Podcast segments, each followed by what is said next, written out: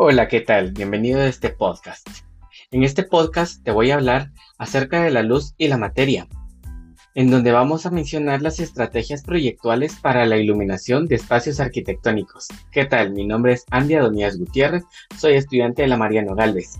En este curso de diseño arquitectónico 9, es interesante mencionar estos puntos proyectuales en donde vamos a aplicar y vamos a utilizar de manera positiva y de manera con entusiasmo la iluminación para los espacios arquitectónicos, ya que la iluminación es uno de los puntos y uno de los factores más importantes para que nuestros proyectos se luzcan tanto de día y de noche. El libro que resumimos es básicamente una publicación en donde vamos a ir entendiendo cómo son los procesos de la iluminación y cómo los vamos a ir aplicando durante la construcción en los espacios, los cuales también vamos a poder sintetizar como una de las grandes herramientas en el proyecto arquitectónico.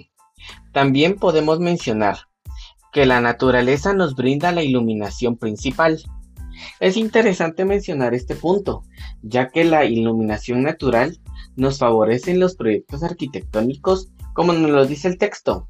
La iluminación natural favorece en los volúmenes de las fachadas, les dan un cierto toque bastante pronunciado, que cuando ya es de noche eh, utilizamos lo que es la iluminación LED, que tampoco se ve mal, pero la, iluminación LED tiene ciertas ventajas. Podemos utilizar los colores, posiciones, eh, formas. Eh, en el caso de Guatemala, pues podemos mencionar el Banco Industrial tiene una gran iluminación nocturna de colores en sus fachadas, pero de día se puede apreciar una fachada bastante limpia. También podemos mencionar los fenómenos físicos. También cabe la mención de lo psicológico. En una parte del texto nos menciona que uno como persona se siente seguro y confiado en el momento que va a una calle. ¿Por qué?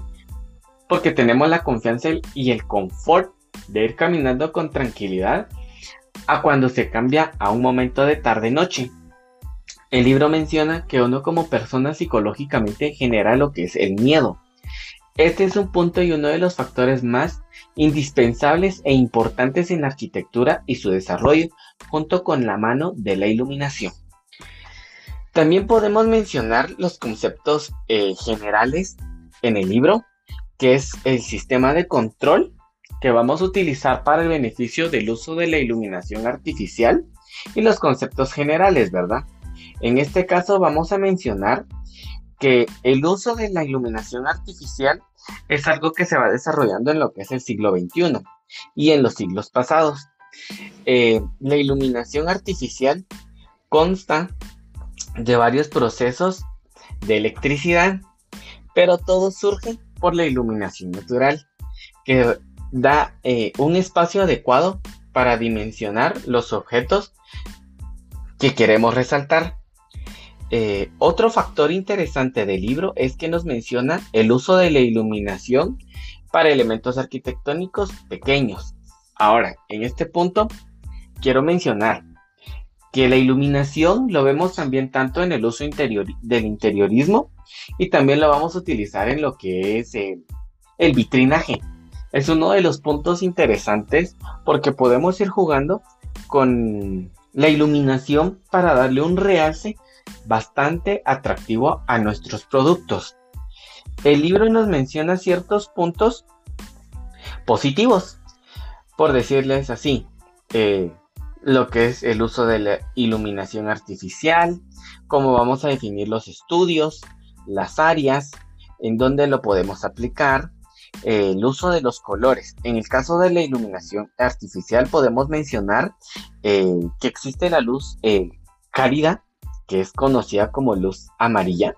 Y también podemos mencionar lo que es la luz fría, que es relativamente un color blanco, un color que va a transmitir eh, psicológicamente algo de frío. Y la cálida pues va a ser un poco más acogedor respecto a cómo lo vamos a ir integrando en nuestro proyecto, ya que la iluminación es uno de los factores importantes que vamos a ir agregando.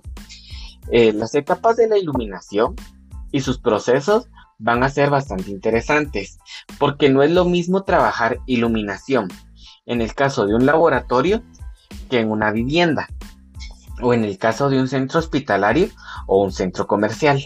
La iluminación siempre va a tener factores que debemos de analizar para llegar a esto, a un proyecto de bastante excelencia, ¿verdad? Eh, la iluminancia es bastante atractiva ya que es un medio donde vamos a ver eh, la función de las actividades que vamos a tener en un lugar. Vamos a evaluar el estado de los luxes y también vamos a medir los aparatos con lo que se llaman los luxómetros. También eh, ciertos teléfonos inteligentes con cámaras eh, se pueden utilizar para ver la iluminancia de los espacios que deseemos iluminar, ¿verdad? Todos estos puntos los encontramos en nuestro libro de estrategias proyectuales en iluminación de la arquitectura. Este texto es bastante interesante porque nos mencionan los procesos de cómo se va generando la iluminación y los puntos favorables que vamos a tener para nuestra vida en el desarrollo profesional, uno como arquitecto, pero en nuestro caso vamos a ser arquitectos interioristas. Entonces debemos de tener un manejo correcto del uso de nuestra iluminación. Fue un gusto darte una síntesis de este libro que es bastante interesante y te recomiendo que lo leas porque te da a conocer bastantes puntos que, que se pueden aplicar en nuestra vida profesional, ¿verdad?